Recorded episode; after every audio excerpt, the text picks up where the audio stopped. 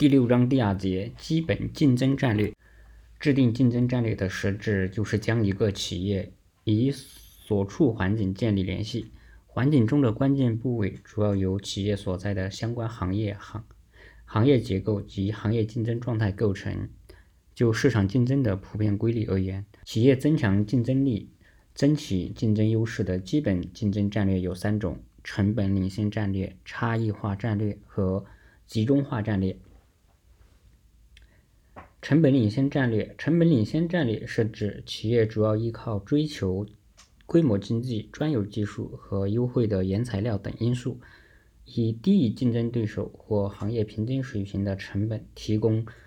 产品和或服务，来获得较高利润和较大市场份额。企业凭借其成本优势，可以在激烈的市场竞争中获得较为有利的竞争优势。成本领先战略的优势和风险。一、优势：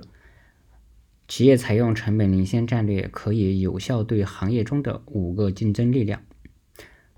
具体而言，优势其优势在于：首先，当企业与行业内的竞争对手进行价格战时，由于企业的成本较低，可能会在竞争对手毫无利润的水平上依然保持盈利和领先的竞争地位。其次，低成本可以使企业在面对供应商和购买者时拥有较高的讨价还价能力，还为企业的潜在进入者设置了较高的进入障碍，削弱了进入新进入者的竞争力量。最后，低成本使得企业可以采取降低价格的办法，保持现有的顾客，提高顾客使用替代品的转换成本，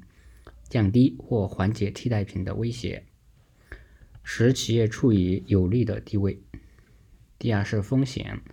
保持成本领先战略地位，要求企业花费高昂价格购买现代化的设备，这些这使得企业面临初期亏损。这一战略的风险可以归纳为以下两个方面：一方面，如果竞争者掌握了更先进的技术，则会使企业成本方面的优势不复存在，前期高额投资的收益急剧下滑。使得原有的优势变为劣势。另一方面，有些低成本的企业将注意力过多的放在成本上，忽视了顾客的需求。如果企业的产品不被顾客接受，或或者顾客转变其需求，就会削弱企业的竞争力，甚至会被激烈的市场竞争淘汰。下面是成本领先战略的适用条件。并不是所有企业都适用采用成本领先战略。成本领先战略有以下三个适用条件：一、企业所处的行业的产品或服务基本上是标准化或者是同质化的，其实现差异化战略的途径很少；第二，产品的市场需求具有较高的价格弹性，即顾客对产品的价格比较敏感；三是顾客的转换成本较低。下面是成本领先战略的实施途径：一、实现规模经济。根据经济学原理，在超过一定规模之前，产量越大，单位平均成本就越低。因而，实现成本领先，通常应该选择那些同质化程度高、技术成熟、标准化的产品进行规模化生产。第二，做好供应商营销。供应商营销是指与上游供应商，如原材料、能源、配件等厂商建立起良好的协作关系，以便获得廉价稳定的上游资源，并在一定程度上影响和控制供应商对竞争者建立起资源型的壁垒。企业在获取供应成本优势的同时，还应注重与供应商建立平等互利的长期战略合作关系。第三是塑造企业文化成本。一般来说，追求成本领先的企业应着力塑造一种注意细节、精打细算、讲究节俭、严格控制、以成本为中心的企业文化。企业在关注外部成本的同时，也要注重内部成本。不仅应该把握好战略性的成本，也要控制好作业成本，更要兼顾短期成本和长期成本。第四，生产技术创新。生产技术创新是降低成本最有效的办法。一场技术革命和革命会降会大幅降低成本，生产组织效率的提高也会带来成本降低。按照波特的思想，成本领先战略应该体现为相对于对手而言的低价格，但这并不意味着仅仅获得短期成本优势或仅仅是削减成本。而是一个可控制成本领先的概念。此战略成功的关键是在于满足顾客认为最重要的产品特征与服务的前提下，实现相对于竞争战略对手的可持续成本优势。换言之，实施低成本战略的企业必须找出成本优势的持续性来源，能够形成防止竞争对手模仿优势的障碍，这种低成本优势才长久。第二点，第二个知识点，差异化战略。差异化战略是企业通过提供与与众不同的产品服务，以满足顾客的特殊需求，形成竞争优势的战略。企业往往因其产品独特性而获得溢价。实现差异化可以有许多方面，如产品特点。产品特色、产品风格、产品设计、产品牌形象等，企业采取这种战略主要是依靠产品或服务的特色，而不是成本。但这并不是说企业可以忽略成本，只是强调此此时的战略重心不是成本问题。差异化战略的优势和风险。优势。企业实施差异化战略的有以下优势：首先，差异化同样形成了进入障碍，潜在的进入者要与该企业竞争，需要克服这种产品的独特性。其次，由于差异化，顾客对产品或服务有某种程度的偏爱和忠诚，大大降低了顾客对产品价格的敏感性，并增强了企业对顾客的讨价还价能力。在此。差异化给企业带来较高的边际收益，降低了企业的总成本，增强了企业对供应商的讨价还价能力。最后，差异化赢得了顾客的偏爱和忠诚，企业在面对替代品威胁时，可以处于较为有利的地位。第二是风险，差异化战略也并并非万无一失。企业在实施差异化战略时，通常要面临着以下几种风险：首先是实施产品差异化，有时会与增其占领更大的市场份额相矛盾，它往往要求企业对于这一战略的排他性有思思想准备；其次，形成产品差异的成本较高，导致有些购买者难以承受产品价格，企业也就难以实现盈利；最后，竞争对手可能推出更有差异化的产品，使得企业的原有购买者转向竞争对手，这样就会降低企业的竞争优势。二、差异化战略的适用条件。差异化战略有以下适用条件：一、企业可以通过多种途径创造出本企业产品的差异，并且对于顾客而言，这种差异是有价值的。二、某一种市场的顾客需求本身呈现出较大的差别，从而使这一市场的竞争强度相对较小。三、采用类似差异化途径的竞争对手很少，即真正能够保证企业产品差异化的。四、技术变革很快，市场上的竞争主要集中在不断的推出新的产品特色。五。企业既有足够的研发能力来支持其差异化。第三个，下面是差异化战略的实现途径。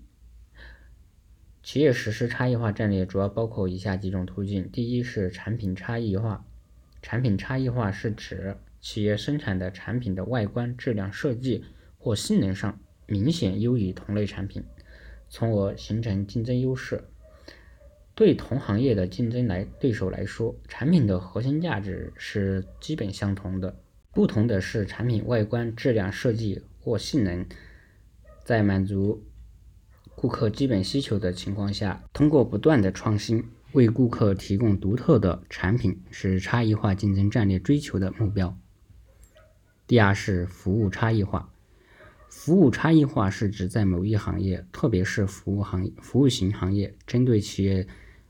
不同顾客提供特殊性、个性化、情感性等特色服务，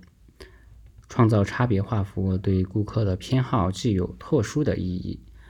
是企业赢得顾客、扩大市场份额。在激烈的市场竞争中站稳脚跟的重要策略。第三是人员差异化，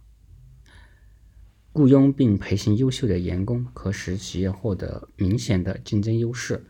优秀员工通常具备胜任、礼貌、可信、可靠、反应敏捷、善于交流等特征。第四是渠道差异化，企业的分销渠道也可以实现。差异化，尤其是在覆盖面、专业化和绩效等方面，如戴尔电脑通过高质量的直销渠道实现差异化，取得了巨大的成功。顾客与企业的联系只要通过电话或者互联网即可实现，非常方便快捷。第五是形象差异化，形象差异化是指通过实施品牌战略和形象战略。和产生的差异，企业通过强烈的品牌意识、成功的形象战略，借助媒体的宣传，可以在顾客中心树立起良好的形象，从而培养顾客认可购买品牌的习惯，把企业的品牌和形象根置于顾客的中心。下面知识点是集中化战略。集中化战略是指把营销活动的重点集中在一个或少数几个性质相似的特定目标市场上，为特定的地区或特定的购买者集团提供特殊的产品或服务的一种战略。集中化战略有两种形式，一种是企业寻求目标市场上的成本领先战略优势，称为成本集中战略。另一种是企业寻求目标市场上的差异化优势，称为差异化集中战略。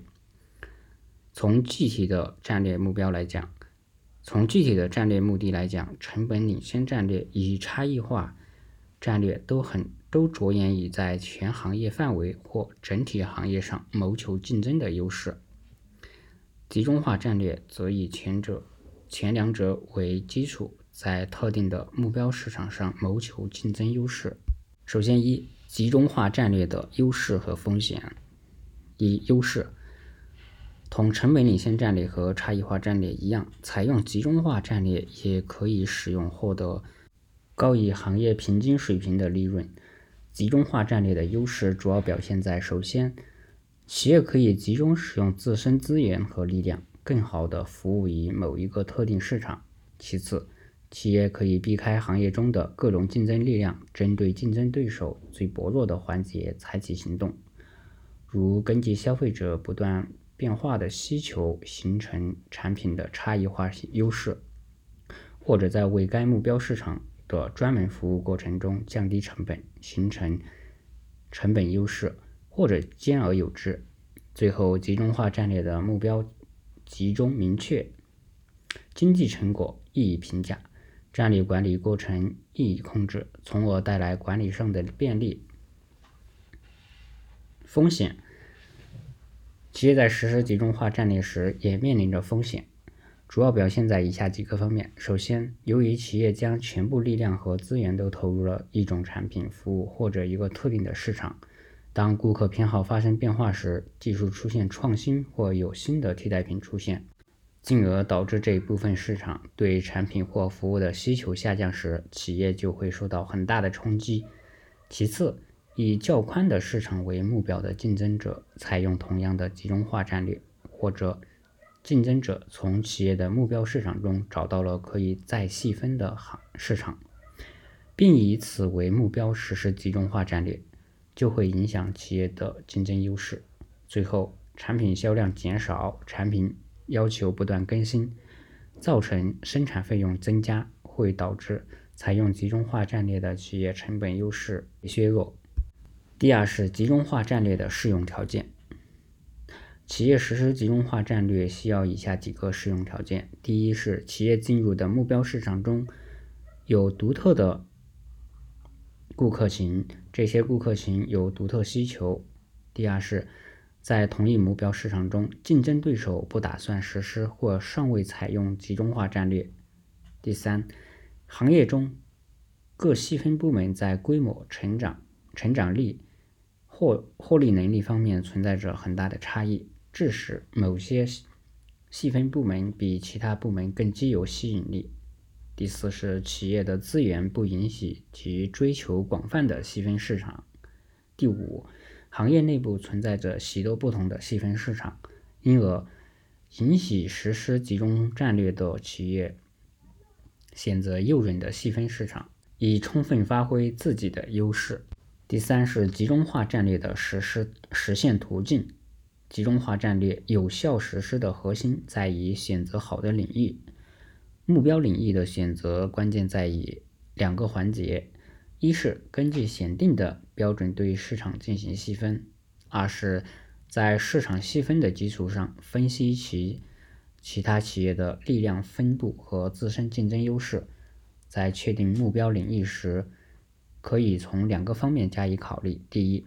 市场细分确定的目标领域。能容纳企业的生产能力，并且有逐步发展的潜力，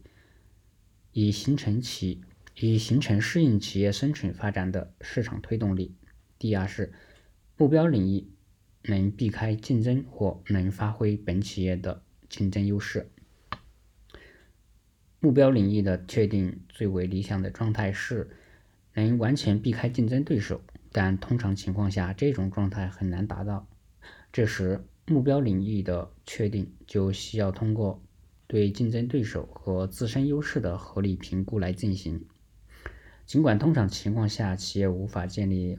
全方位的竞争优势，但